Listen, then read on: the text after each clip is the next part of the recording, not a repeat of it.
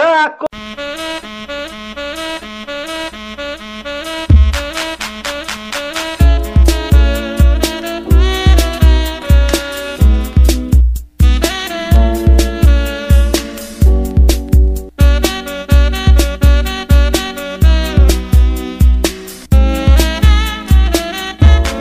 Começando Pautaria, voltamos! E eu aqui, Cristóvão Moura, o pai Taon, com o representante da geração Z. Ele que prefere dormir no sofá do que perder a discussão.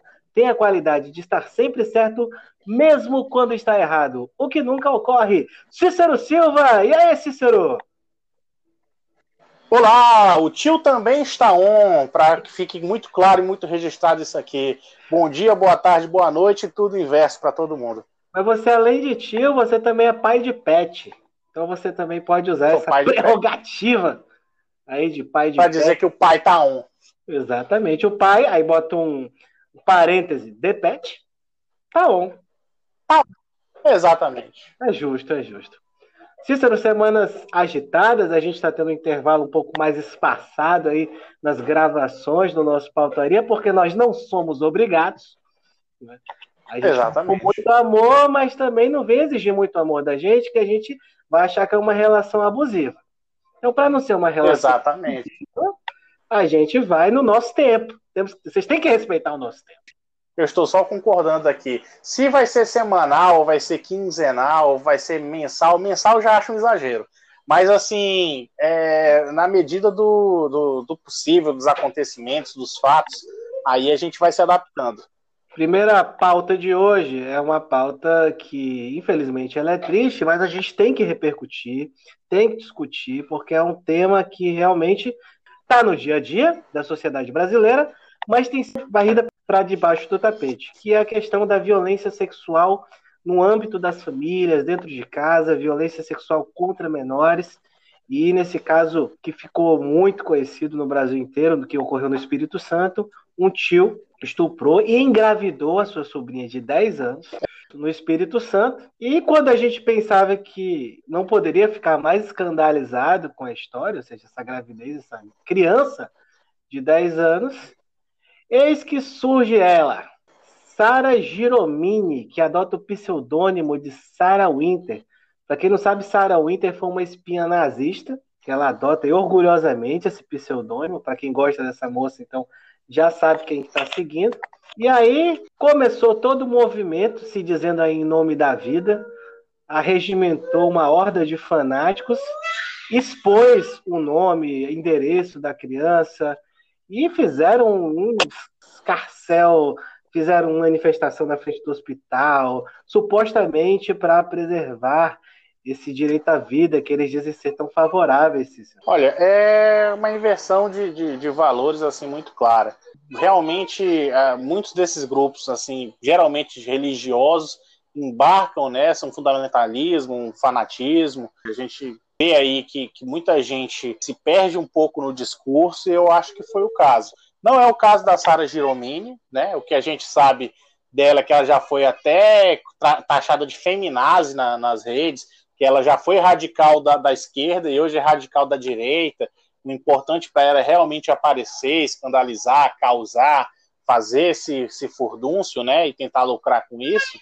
Mas as pessoas que são incentivadas aí realmente é, é, deprimente. Assim, a gente vê o quanto a gente está falhando como sociedade, é, é, é, muito triste, muito triste mesmo. O que aconteceu aí em Pernambuco, né, é, de vários grupos irem fazer pressão na família para que a família revesse né, a decisão de, de fazer o, o, aborto, enfim, é, ir para a porta de hospital, chamar o médico que fez de assassino, chamar a criança de assassina, tudo isso aí realmente assim parece que a gente está vivendo dias de terror, o Brazilian Horror Story que não se acaba no Brasil. É só para contextualizar mais o nosso amigo ouvinte, nossa amiga ouvinte. Eu falei Espírito Santo, você falou Pernambuco. O caso ocorreu no Espírito Santo. O hospital no Espírito Santo se recusou e alegou motivos técnicos para realizar o procedimento de aborto. Só lembrando que esse aborto está previsto expressamente no Código Penal artigo 128, inciso 2 do Código Penal, Não se pune o aborto praticado por médico se a gravidez resulta de estupro e o aborto é precedido de consentimento da gestante ou quando incapaz de seu representante legal. E aí houve essa recusa por motivos técnicos alegados pela rede hospitalar do Espírito Santo e a garota foi deslocada para o Recife, onde foi realizado o procedimento do aborto. Aí eu te pergunto, os motivos foram de ordem técnica ou foi de, de objeção de consciência dos médicos? Isso aí tem essa informação?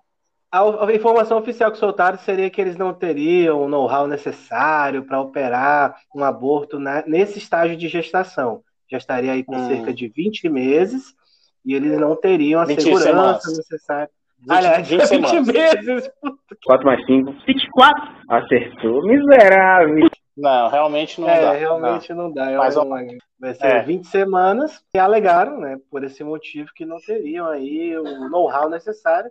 E houve essa, então, colaboração da rede de Pernambuco, que assumiu o caso. E aí o próprio médico que realizou, como você já disse, também foi vítima de ataques e já tinha sido até excomungado da Igreja Católica, porque ele é um médico que atua nesse tipo de caso. São casos legais, a nossa legislação permite, é o chamado aborto humanitário, e realmente a gente se depara com essa obscuridade total, esse obscurantismo em que vivemos, né?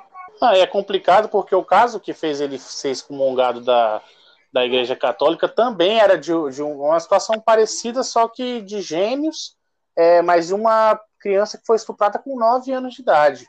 E aí foi, foi nessa situação em que, ele, em que ele se viu nessa posição de ser excomungado. É, uma pessoa que era, que, é, que era de criação católica e tal, e por realmente estar tá fazendo ali, que é um bem para a criança, é, é realmente é, é uma tragédia que acontece de lado a lado, mas, mas assim, é extremamente necessário. O vice-presidente, o Mourão, fez uma declaração no dia de hoje, segunda-feira, que é o dia que a gente está gravando, né? É, fez uma declaração hoje dizendo que o aborto nesse caso não era só não era só possível, ele era recomendado. Não dá para gestar ali e depois essa criança criar uma, uma filha com 10 anos de idade. Não, não tem o mínimo cabimento, entendeu? É, algo que deixa a gente perplexo. Porque se você contar isso, Cícero, que o nosso Código Penal ele é de 1940. Ele é da, esse dispositivo é da redação original do Código Penal. Então, nós estamos em 2020. 80 anos atrás, basicamente, a nossa mentalidade como sociedade estava mais avançada do que em 2020. É um tabu. Esse próprio médico, o, acho que é doutor Olímpio o nome dele, né? Ele também já, já, já participou de, de audiência pública no Senado onde ele se manifestou pelo, pela, pela descriminalização né, do aborto de modo geral. A criminalização não coíbe o aborto. O que acontece é que as mulheres que fazem acabam tendo mais complicações, vindo a óbito, é, tem uma, uma série de problemas aí, sociais até, porque quem tem dinheiro, e ele fala isso no, no, na audiência pública, filha de senador, amante de deputado, não sei o quê, que no final das contas tem, tem dinheiro, vai para uma clínica que faz clandestinamente. Agora, quem não tem dinheiro vive naquela cidade. Aqui, no caso do Acre, aqui, é, não sei se, se você conhece, se você conheceu, mas eu já conheci ao longo da, da minha vida amigas que, que é, importaram da Bolívia, enfim, é uma situação extremamente difícil. Depois, quando vai ao médico, cliente, diz que foi espontâneo. É, e, e aí quando vai, né? Porque a gente está falando de pessoas mais estruturadas, que, que são, são pessoas do, do, do, meu convívio, né? Mas assim, quem realmente, uma adolescente que, que não pode contar para a mãe que já iniciou a vida sexual, que teve ali, teve essa complicação, tomou escondido, etc., como que essa pessoa lida com, com essa situação? É um tabu que prejudica, no final das contas, mais mata do que ajuda. Até mesmo para a pauta dos, dos, dos que são alegadamente pró-vida, né, que são as pessoas contra o aborto, é contraproducente. Os países europeus aí mostram que a política de redução de danos diminui a longo prazo os índices de aborto, entendeu? Tem um atendimento psicológico, você prepara aquela pessoa, às vezes faz ela ver o outro lado, que não é bem por aí, que pode ser uma gestação boa, não no caso da criança, né, óbvio, mas que pode ser uma, uma, uma, questão, pode ser uma opção realmente ter a criança, faz todo o acompanhamento, e se eventualmente continuar com a, com a manter a posição de fazer um aborto, aí faz da forma médica, acompanhada, de modo a evitar uma complicação e, e perder essa vida. Mas, enfim, a gente tem muito a crescer no Brasil ainda, é, em muitas pautas, e essa é uma delas. É, eu nem entrar no, no tópico central da descriminalização do aborto, porque eu, eu acho que esse tema nem chega a tanto. Nós estamos falando de uma exceção do básico. crime de aborto, tá falando do básico, prevista né? há 80 anos no Código Penal, gente. A gente está falando do básico. Ou né? seja, é um, é, um, é um retrocesso inominável. Eu não consigo nem conceber um negócio desse. Impede até a gente avançar. Eu acho que a intenção é essa, né? É, que a gente claro. avance na discussão, trazendo a pauta para ela que ela regrida esses 80 anos aí. Não, e assim, a gente vive em bolhas, né? Eu não, não, eu não sabia que existia esse tipo de gente. Mas eu tenho um, um colega relativamente próximo, até você mesmo, mas assim, de, de origem cristã, não sei exatamente qual é a igreja dele, ele teve a pachorra de dizer que é contra o, aborto mesmo em caso de, de estupro. E aí, assim, é, você pessoalmente. Pois é, você pessoalmente, por uma questão de religião e tudo mais, você ser contra aborto em qualquer caso, você pode ser, entendeu? Não tem nada a ver com a sua fé e tudo mais.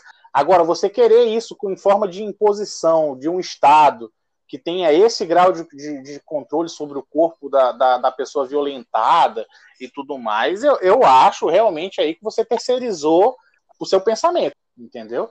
Essas pessoas é, que olham para uma criança desse, desse jeito e entendem isso como um assassinato, entendem isso como que não fosse necessário, eu acho que tem algo muito errado aí com a formação de, de consciência, de pensamento, de visão de mundo. Pois é, é nesse estado de coisas que estamos então. Mesmo diante de um caso em que há uma antiquíssima previsão legal expressa irrefutável, a gente acaba se deparando com essas coisas. Né? É preciso uma ação judicial para que finalmente houvesse a efetivação desse direito da criança que foi violentada por esse familiar. Isso é um negócio absurdo e que foi exposta, exposta de uma maneira foi perturbada. Eu não sei como é que vai ser essa recuperação até do psicológico dela, mas enfim, o estrago está feito e todos as, todas as pessoas que participaram disso têm responsabilidade com a deturpação na, psicológica dessa criança. Olha, fazer o registro aqui de que o Whindersson Nunes e o, e o Felipe Neto se manifestaram no sentido de prestar algum auxílio aí, é, educacional, né, de pagar gastos com estudos e também psicológicos para essa criança ter acompanhamento psicológico aí por, por, até os 18 anos, psicológico e estudo para o resto da vida. Então, assim, às vezes a gente critica, né, os caras querendo biscoitar na internet, não sei o quê, às vezes tem motivo X e Y que a gente não conhece e tal, mas assim, os caras estão fazendo mais do que eu que estou aqui sentado no meu quarto sem fazer nada. Então, tenho que, que fazer o registro aí de que é muito nobre a, a atitude do, dos caras. Muito nobre, é o biscoito do bem. Acho que é uma nova é, o biscoito modalidade. do bem nova modalidade. É, o Luciano Huck inventou, né? Mas é um papel que deveria ser do Estado. Né? espero que não seja preciso que ações voluntaristas se, se sobreponham à necessária intervenção estatal nesse caso, que é de prestar. Esse apoio a gente sabe, não sabe o que vai acontecer, eu estou falando que deveria ser. Pauta pesada, né? Vamos abrir. É estranho falar sério, né, cara? Pois é, né? A gente a gente fala, fala sério. sério. A gente fala... É, é importante, fala é importante. Sério. Mas agora a gente vai abordar outro assunto muito sério que envolveu várias figuras de relevo da República para descobrir que a gente estava sendo feito de otário o tempo todo. Hoje saiu na Folha de São Paulo, agora há pouco, a Mônica Bergamo postou no seu Twitter já a matéria e tudo, com o seguinte teor de que a delação de Palocci sobre BTG e Lula não tem provas e foi baseada em notícias de jornais. Isso é uma conclusão de um relatório da Polícia Federal. Meu amigo, para a Polícia Federal constatar isso, realmente é porque é muito infundado. porque é, eu sou advogado, né? Você também. É, não sei se você já teve a oportunidade. Você também trabalhou em Ministério Público, né? Tá? Você já teve do, do, lado do acusatório, enfim. Então, assim, você vê que é, faz parte do jogo que os órgãos de investigação criem teorias, que eles façam coisas que muitas vezes até não fazem muito sentido mas que você, dentro dali do conteúdo probatório, do lastro probatório, que existe naquela fase inicial de procedimento, você crie teorias, veja o que, é que precisa investigar, que conta que precisa retirar o sigilo, etc, etc. Mas no caso, o relatório é enfático em dizer que ali não tem nada de novo no processo e que as notícias todas foram retiradas ali da, da internet é aquela coisa, né? Se para delatar assim é fácil, né? Tipo, se vocês quiserem que eu seja delator do governo Bolsonaro, eu me preparo aí. Eu passo um dia só vendo notícia aí. Quem quiser me ouvir, eu tô disposto, entendeu? Eu, eu ajudo aí nesse bagulho. Essa parte foi a mais interessante, porque consta é, enfaticamente, como você disse, abre aspas. O delegado fala que as, as informações dadas por Palocci em sua delação parecem todas terem sido encontradas em pesquisas de internet. Ou seja, o cara foi lá no. o cara fez um catadão. Eu entendo o Palocci. Veja, o Palocci estava preso. Total, total. Vamos colocar no lugar do cara também. O Palocci estava preso. O pessoal apertando ele para ele soltar alguma coisa. Muito provavelmente ele tem cara de ser aquele cara mala e a galera já devia ter cortado ele há algum tempo, né? Tirado ele dos esquemas uhum. e tal. E aí ele não tinha nada novo, tudo que ele já tinha feito o pessoal sabia. Ele falou: vou inventar com base no que tá rolando. E tinha muito sentido, porque tinha tanto esquema rolando naquela época, e hoje também, mas estamos falando daquela época, que ele falou: vou soltar aqui, se colar, colou. E quase colou. quase colou, porque Passou ele foi desmentido apenas em parte, num ponto, pelo Marcelo Odebrecht. Marcelo Odebrecht, não, isso aí aconteceu, mas não foi exatamente assim. Houve uma certa confusão nas informações quanto ao destino das propinas. Você veja que ele mesmo na cega ali, na doida, ele ainda conseguiu ir no rumo, cara.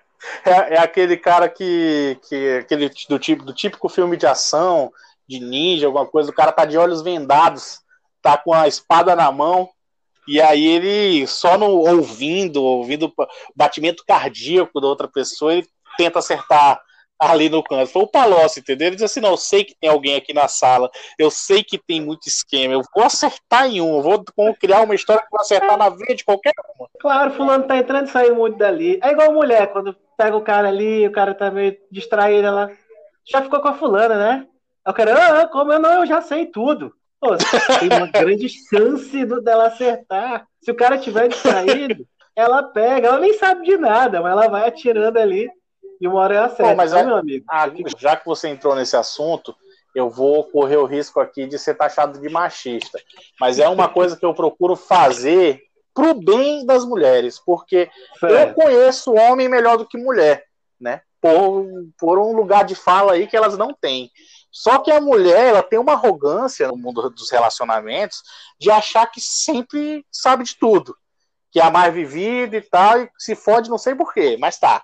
Aí, o, o que essas mulheres é, dizem, eu ouvi isso a vida toda, ouvi a vida toda de mulheres que só se relacionamento. E vamos deixar claro, a culpa é do homem, não é da mulher, não.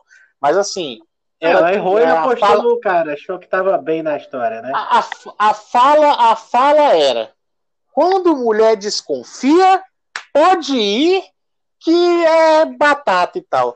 Geralmente isso é falado por uma pessoa que desconfia de tudo. Essa pessoa foi lá, criou 100 teorias, acertou meia, como, como o, o Palocci. O Palocci. Qual é o grau de acerto desse ser humano? Que moral que tem? Daí que a pessoa pega e fala: Não, tá vendo? Fulana curtiu tua foto na rede social. Minha amiga, pelo amor de Deus, não se iluda a esse ponto, não.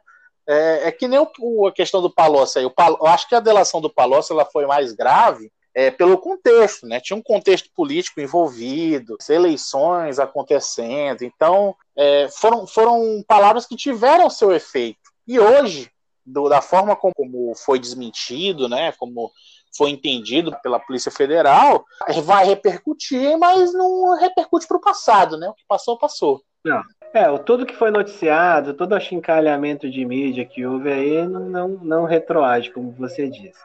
Mas eu achei muito engraçada a estratégia, desesperada, né? E aí eu já venho defendendo há muito tempo isso, e muitos criminalistas também, na linha de muitos criminalistas, não sou eu, não são os caras que me seguem, né?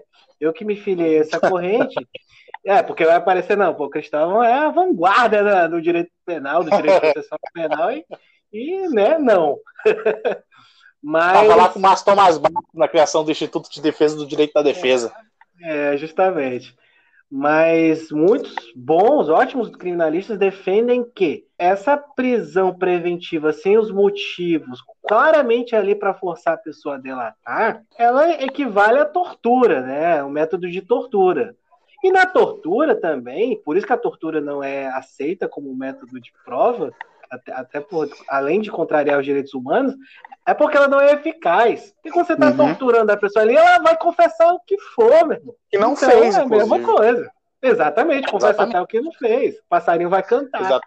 E é o que aconteceu. É, eu, eu, eu, acho, eu acho que você deixou bem claro, mas assim, para não restar dúvida, é que a, a a tortura e, e esses, essas prisões elas não se equivalem pelo grau extremado de, de violência, etc, etc. Não. Se equivale pelo efeito prático, que é você Sim. ali congelou os bens da pessoa, a família dele não está conseguindo fazer saque de nada, pagar nada, etc, etc, etc.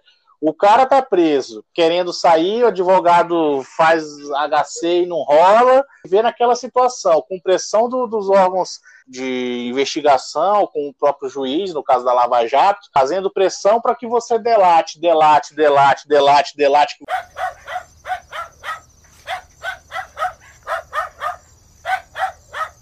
Você sai, coopere que a gente vai arrumar aqui sua vida, você volta para sua vida normal, faz um acordo de leniência com a empresa, a empresa paga milhões e fica tudo bem, como aconteceu no, no Brasil, aí o cara vai lá e, e se tiver algo, entrega, se não tiver, não entrega outra coisa, entrega que compromete menos e tal. Então, assim, é você querer construir o resultado da sentença, né? Você não está apurando o lastro probatório para ver o que aconteceu. Você está assumindo que aconteceu alguma coisa e quer saber como que você vai fazer para poder provar que você está certo. E aí é totalmente uma inversão dos valores do, do processo penal, né? Você está querendo provar uma tese que você criou. Criou uma teoria é. ali e você, de qualquer maneira, vai querer provar essa teoria. Só para fechar esse assunto da tortura, é, geralmente esses filmes de espionagem, não sei o quê, filme de máfia, tem essas cenas aí de tortura. E eu fico olhando aquilo ali, cara, e até filme que remete à ditadura militar e tudo, que a galera aguenta. Nesses filmes a galera aguenta muita tortura, né? cara apanha de todo jeito, aqueles choques. É, mas assim, aquelas... quem não aguentou, morreu. E aí não cara, tem filme sobre ele. Não, entendeu? Cara, eu, eu seria um perfil totalmente diferente. Eu seria um perfil totalmente diferente. Eu já confessava de cara. Não, eu também. uma valorizadinha ali para negociar. Mas assim, eu não ia levar um choquinho de nada, porque no final eu ia soltar igual. Então, antes de eu ficar todo sequelado de ter que soltar igual, eu já soltava de cara. Eu sabia que eu não ia aguentar. Eu não ia eu acho nesse, que é no... nesse docinho. Ai, não, não vou dizer nem que é a minha vida, meu amigo. Toma, eu inventava, fazia igual o Palocci. Eu acho que foi no 007 Cassino Royale, eu acho que foi o primeiro filme do Daniel Craig como 007 ele fica sentado numa cadeira sem fundos e o cara fica dando chicotada no testículo dele. É muito simples provocar mais dor do que um homem pode suportar. Existe aí então, um sadomasoquismo Existe aí alguma coisa mal resolvida, mas assim, e, e o Daniel Craig grita, né, e tal, e ri no final, entendeu? Para dizer que ele tá achando a tortura um negócio assim, que tá debochando da tortura. Meu tipo assim, amigo, vai fazer você... carinho ainda, tá, tá gostoso, faz mais carinho. tipo isso, tipo isso. Isso, isso, isso.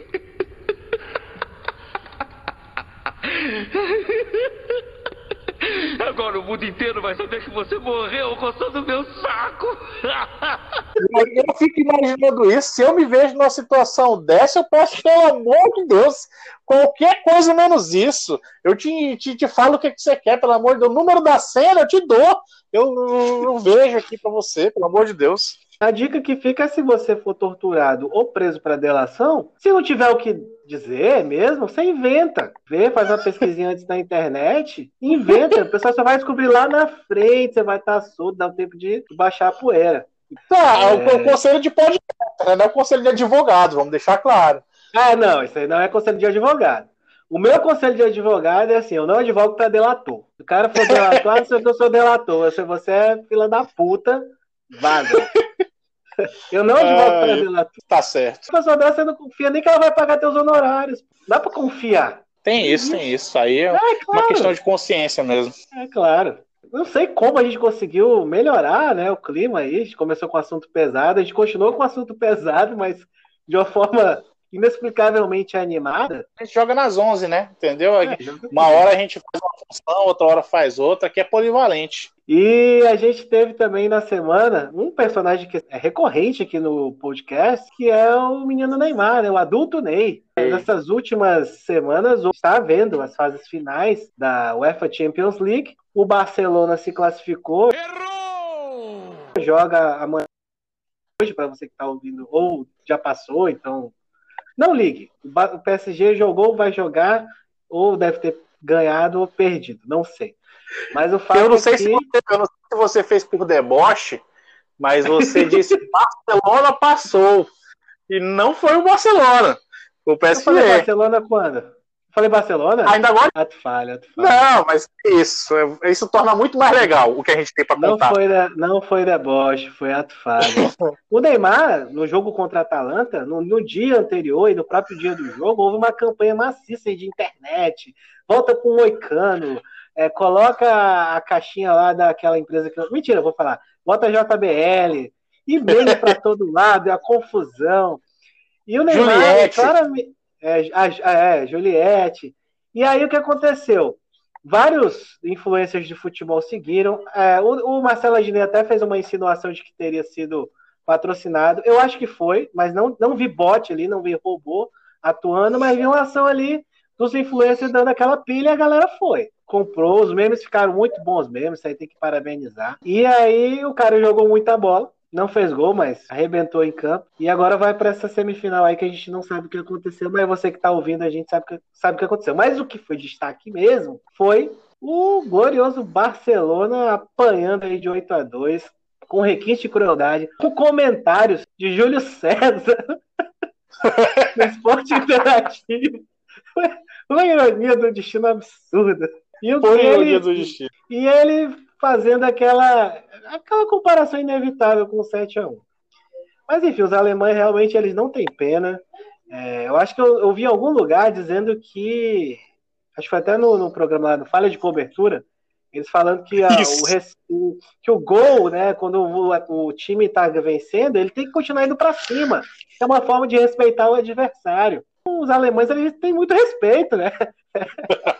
Tiveram muito respeito, respeito atrás do Tiveram muito respeito pelo futebol brasileiro e tem muito respeito pelo Barcelona. Tá demonstrado Exatamente. Grande... Duas coisas a destaque, né? Primeiro sobre o Neymar, foi muito bacana o negócio nas redes. A gente não sabe se teve patrocínio ou não, porque assim, aquele negócio, né? Podia não ter funfado também, né? Se, se foi patrocinado. Porque aí você coloca dois, três ali influências do futebol, né, para poder postar. Se a galera não aderir, não, não, ia rolar, entendeu? Porque não teve bote, como você disse. Agora, tipo assim, foi um hit mesmo. Todo mundo torcendo ali pro Neymar aparecer de Moicano, Juliette com a JBL. Ele mesmo postou isso antes do jogo, dizendo que a JBL já estava carregando, quer chegar no estilo e tal.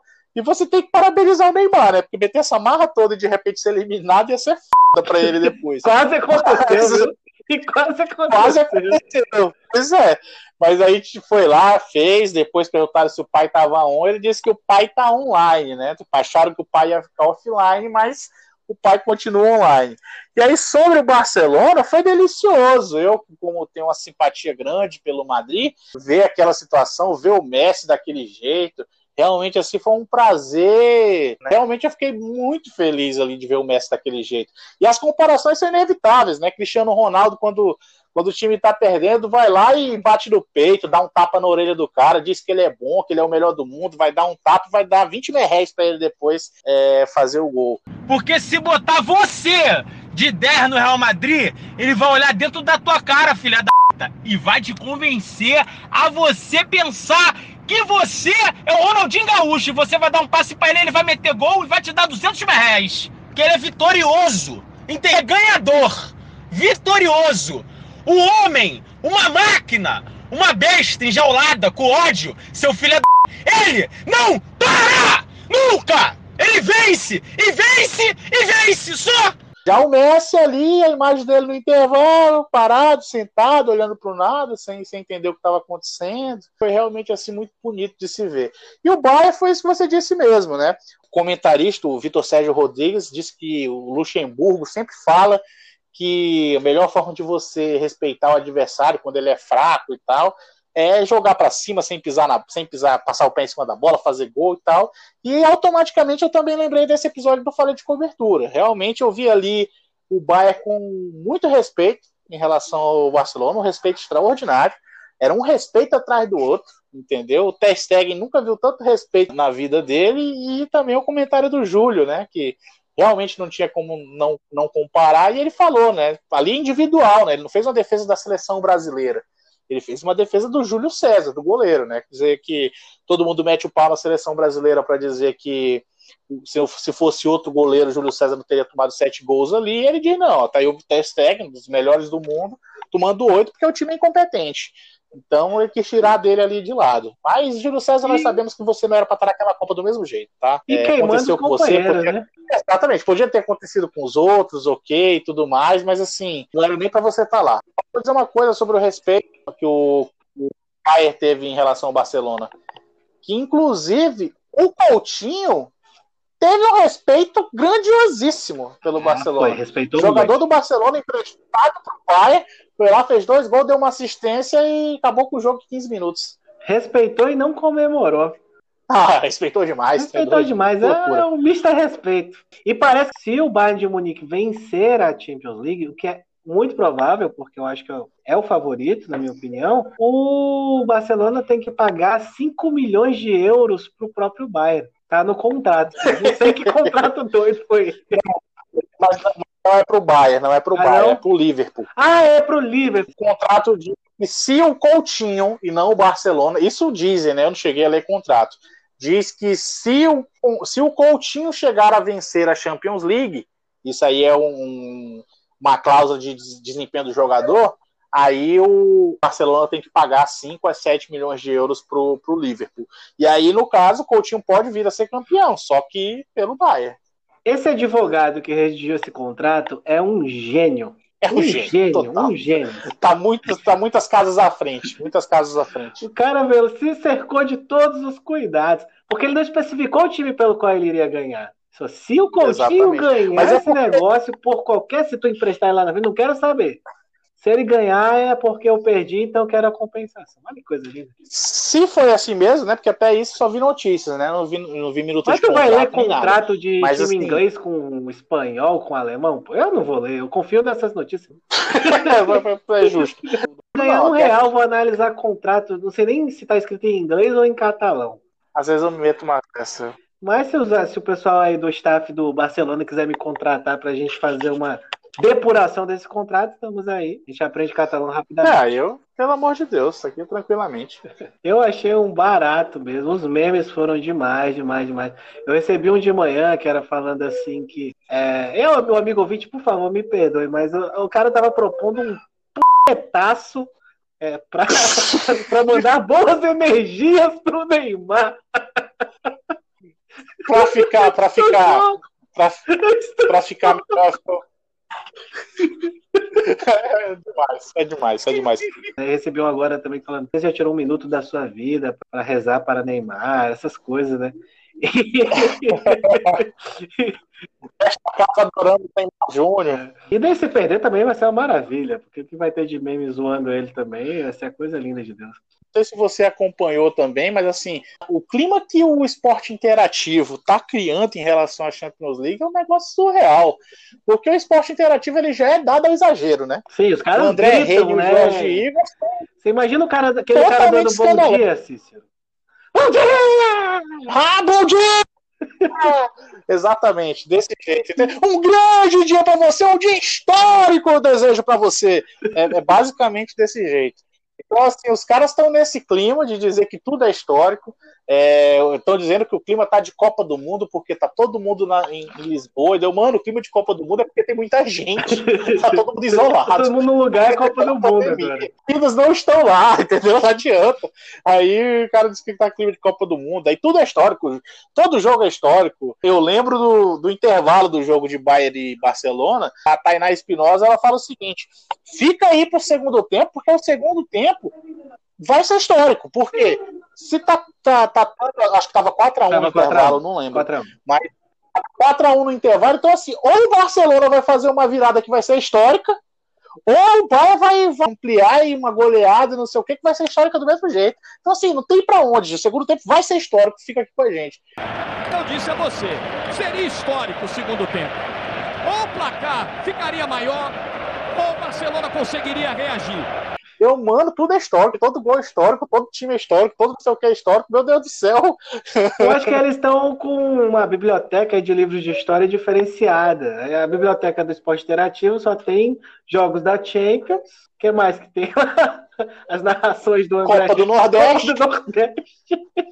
e algumas rodadas do Brasileirão. Isso é basicamente as a história. que eles transmitem são as históricas, né? Então é basicamente um livro de história do aluno aí do ensino médio, ensino fundamental, que comprar na editora do esporte interativo, vai ter só esses, esses lances de futebol e vai aprender história assim. Você imagina a, a Isadora, sua filha, daqui 15 anos, ela vai estudar sobre a pandemia na escola, e aí vai ter um livro de história e lá vai dizer tópico 1, pandemia no Brasil, tópico 2, narração da André Henning em Champions League, Barcelona 2, Bayern 8 em 2020. Eu estou prevendo isso aí.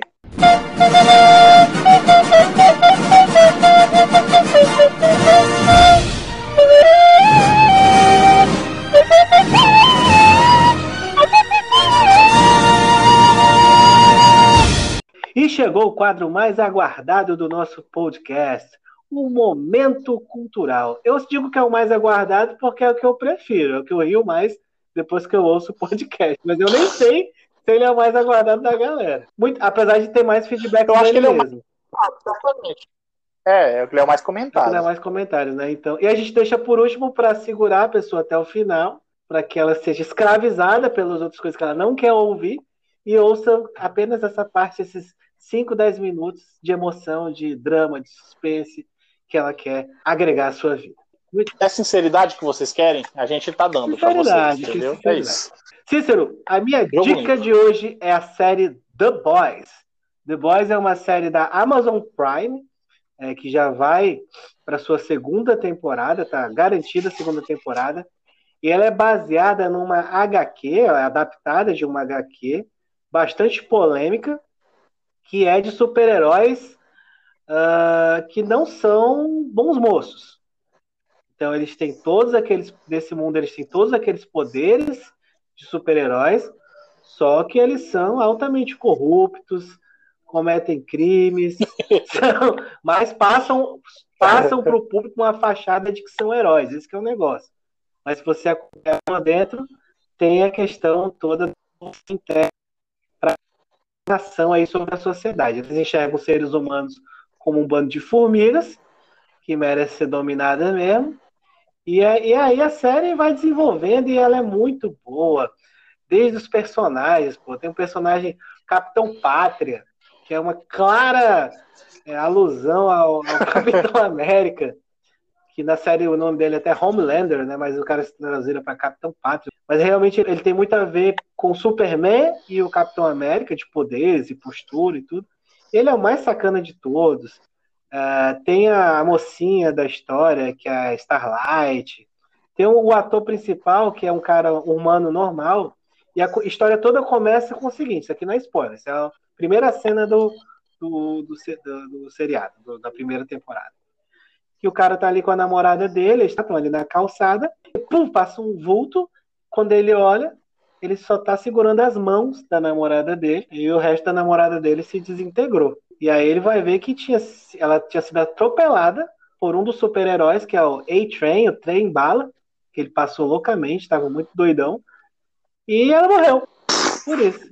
E ele fica transtornado e tal. A série vai desenvolver a partir desse, dessa necessidade de vingança. Ele vai se, a, se aliar a outros personagens, mas ele é um cara altamente pacato.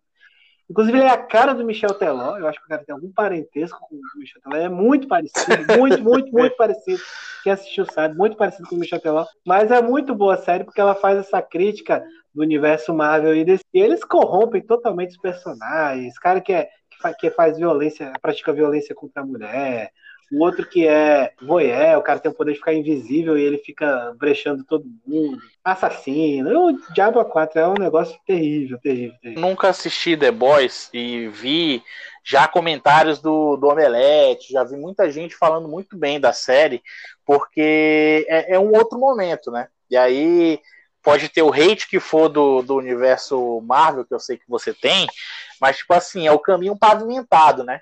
Então você vai lá e faz todas essas histórias, conta todas essas histórias dos caras que, que salvam o mundo, são os mocinhos, não sei o que, etc, etc. E aí surge um Deadpool, que é a pura zoação do, do, do, desse assunto. Surge esse The Boys, que é o contraponto, né? Que é, que é também uma espécie de, de, de deboche, de, de zoação a respeito, né? Então, então assim, é, é um, foi um caminho pavimentado pela, pela Marvel e pela, pela DC, que são as maiores empresas do, do ramo, para poder realmente surgir isso. Senão o gênero satura. É, é, não, não, efetivamente a gente enjoa né, de ver as mesmas coisas. E aí tem que agradar diferentes públicos. Eu, pessoalmente, gosto muito dos filmes da, da Marvel. No início eu era hater, era muito hater da Marvel, porque eu sempre fui fã da DC. Isso né? pra mim é uma rivalidade de fã. Eu prefiro mesmo as histórias da, da DC, do, do Batman, do, do Flash, do Arqueiro Verde e tudo mais. Mas, assim, pros filmes, o universo cinematográfico da Marvel fez o que tinha que fazer. Eles criaram uma fórmulazinha que dá certo e eles fazem as alterações de acordo com cada filme. E aí é, descamba no, numa obra prima para mim. Você pode ter todas as discordâncias que eu sei que você tem, mas uma obra-prima para mim é Guerra Infinita. Quando todo mundo morre no final, não é mais spoiler, porque já faz anos, né? Mas quando todo mundo morre no final, a gente sabe que vai voltar, a gente sabe que vai voltar, mas ali é um filme que é baseado, é centrado no vilão, tem 15 protagonistas bonzinhos, né? Mas é um filme centrado no vilão que mata todo mundo no final. Mata, mata todo mundo, não, mata metade que ele é equilibrado. Então, assim, é, é realmente o gênero de super-heróis hoje está em voga, né? E aí surgem essas outras opções, como The Boys, Deadpool, que também são legais, são muito bacanas. É, realmente eu não curto filme Marvel, já vi muitos, mas assim, como eu já te falei, acho muito repetitivos, aquela saturação do gênero, eu sei que dá público, eles só fazem porque o público compra. As produções são muito boas, é óbvio, mas acho que ela tira muito espaço de filmes bons que eu realmente que gostaria de ver. A alternativa é me conformar e passar a, a gostar dessas sátiras. Como você disse, o caminho realmente foi pavimentado, porque se eu não tivesse essa referência dos filmes normais, dos caras, eu não teria nem como achar engraçado uma sátira em cima, por exemplo, do Capitão América e do Superman, que é o Capitão Pátria. A série, assim, não, os caras são cara... maus. Não é que os caras são. Ah, os caras são um pouquinho corruptos. Os caras são fila da puta mesmo. Não é anti-herói. Eles são vilões mesmo. Os caras são ruins mesmo. Entendi. eles, eles querem dominar a questão da humanidade. Eles querem, eles querem basicamente ter prerrogativa de exército americano. E aí eles fazem de tudo para isso acontecer. É o núcleo lá de poder, os que Eu... comandam realmente a, a tal da empresa lá, né? até esqueci o nome da empresa, mas tem uma empresa que, em tese, ela, ela concentra esses heróis. E aí você vai descobrindo como que cada coisa acontece, como, como que surgem esses principais. Tem os heróis coadjuvantes, aqueles que não alcançaram um bom nível de poder lá e não foram selecionados. Então eles são destacados mais para missões locais, né? Salvar gato de cima da árvore, essas coisas. Mas não tem um herói bom, só tem herói ruim. A heroína boa, por enquanto, na primeira temporada é a Starlight. A Starlight é o contraponto dentro da empresa, ela é novata e ela vai se deparando com aquele nível de corrupção. Mas você já começa Entendi. a ver que aos poucos ela aceita uma coisa, faz uma concessão aqui, outra acolá. Então ela tem esses pontos de contrapontos. Entra no jogo. Ela não entra de corpo e alma no jogo, em algum momento ela, ela se indispõe. Então um personagem que ainda não definiu qual é o seu lado. Mas ela ainda, no momento, ela ainda está em construção de uma pessoa não corrompida totalmente. Está no início, ou de uma corrupção ou de destruir o sistema por dentro. Aí eu realmente não sei qual rumo que vai tomar. Mas é muito boa, tem muita reviravolta.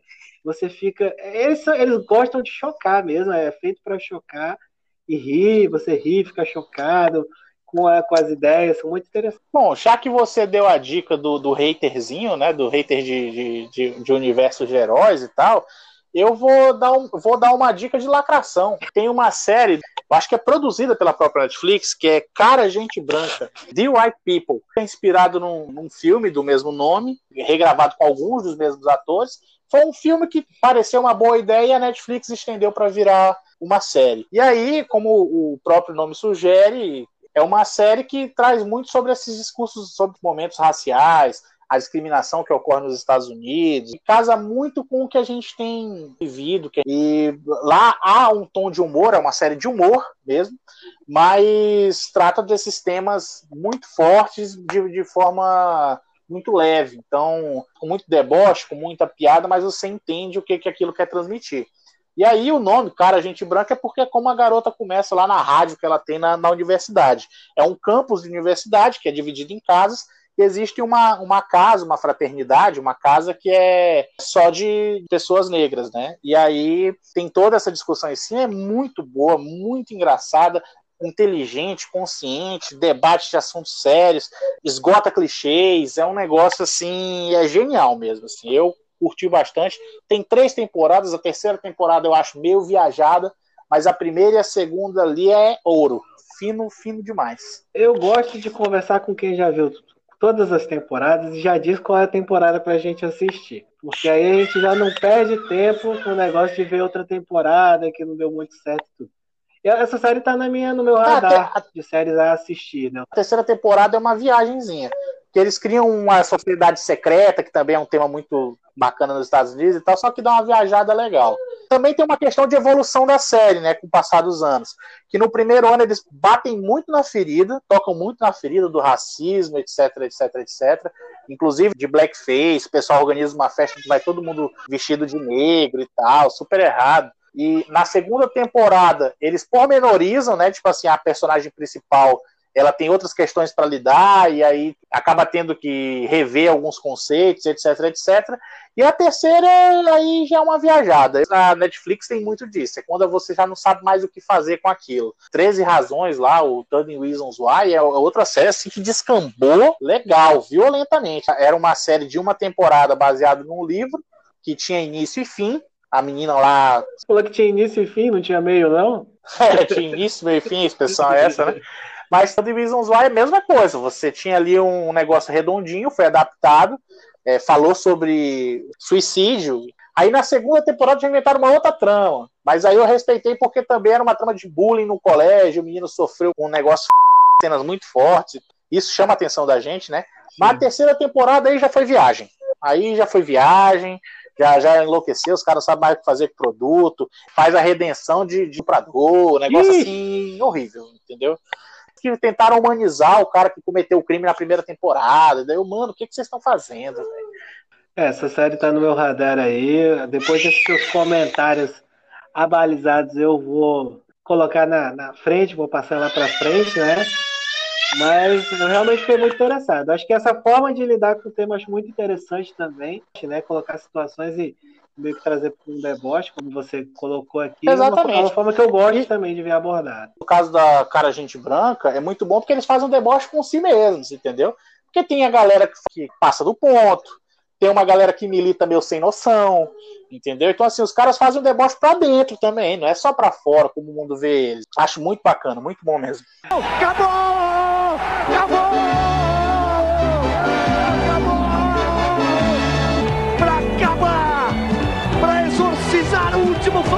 Que faltava. Recado final, então, Cícero, estamos indo embora. Dá o seu alô. O recado final de hoje eu quero pedir para as pessoas que sigam o podcast aqui no Spotify, a plataforma que mais tem acesso. Tem um gato pingado no próprio Anchor e tal, quando a gente passa os links alternativos, mas o grosso é aqui no Spotify. Então sigam a gente compartilhe nas redes sociais, mostrem para os amigos, encaminhe aí para o amiguinho, pega e fala, pô, tem uma resenha aqui que a gente está perdendo. Os caras comentaram sobre isso, entendeu? Falaram sobre situação X, situação Y. Tá um trabalho que a gente faz porque a gente está gostando de fazer, né? O formato é bacana, a gente conversa, é um negócio que a gente já faz, principalmente durante agora a pandemia, a gente não está se encontrando tanto, então a gente resenha. A gente não está se encontrando, não é que a gente não está se encontrando tanto. A gente não está se encontrando, ponto. É, na verdade, eu acho que eu misturei, né? A gente não está se encontrando tanto no modo geral, né? Com as pessoas. Ah. Eu e você, a gente não se viu nenhuma vez. Nenhuma vez. No final das contas, a gente faz essa resenha e tal, mas o feedback de vocês tem sido muito legal. Então, assim, para ficar mais bacana, para virar um negócio, um hit, um negócio que todo mundo conversa, passe isso pro seu amigo, manda no grupo, sem ser chato, precisa ser chato, só dizer, pô, uma resenha aqui, velho, se vocês quiserem ouvir, chega aí, entendeu? Abre uma cerveja e toma com a gente. Ou então, se você é mais dado ao cafezinho, para discutir aquele assunto sério e tal, não sei o que, também chega. A gente aqui tem para todo gosto. Muito bem, também quero me despedir de toda a nossa galera aí, reiterando, hein? Não vamos alimentar um relacionamento abusivo. Pode não ser toda semana, pode ser de 15 em 15 dias, a gente vai estar tentando sempre estar aqui. Tá bom, pessoal? Um grande abraço para vocês. Até daqui a algum tempo, que eu não vou precisar exatamente quanto tempo é esse. Mas um beijo no coração de todos. Bom dia, boa tarde, boa noite e fiquem com Deus. O pai tá off. Pai tá Falou. off. Falou.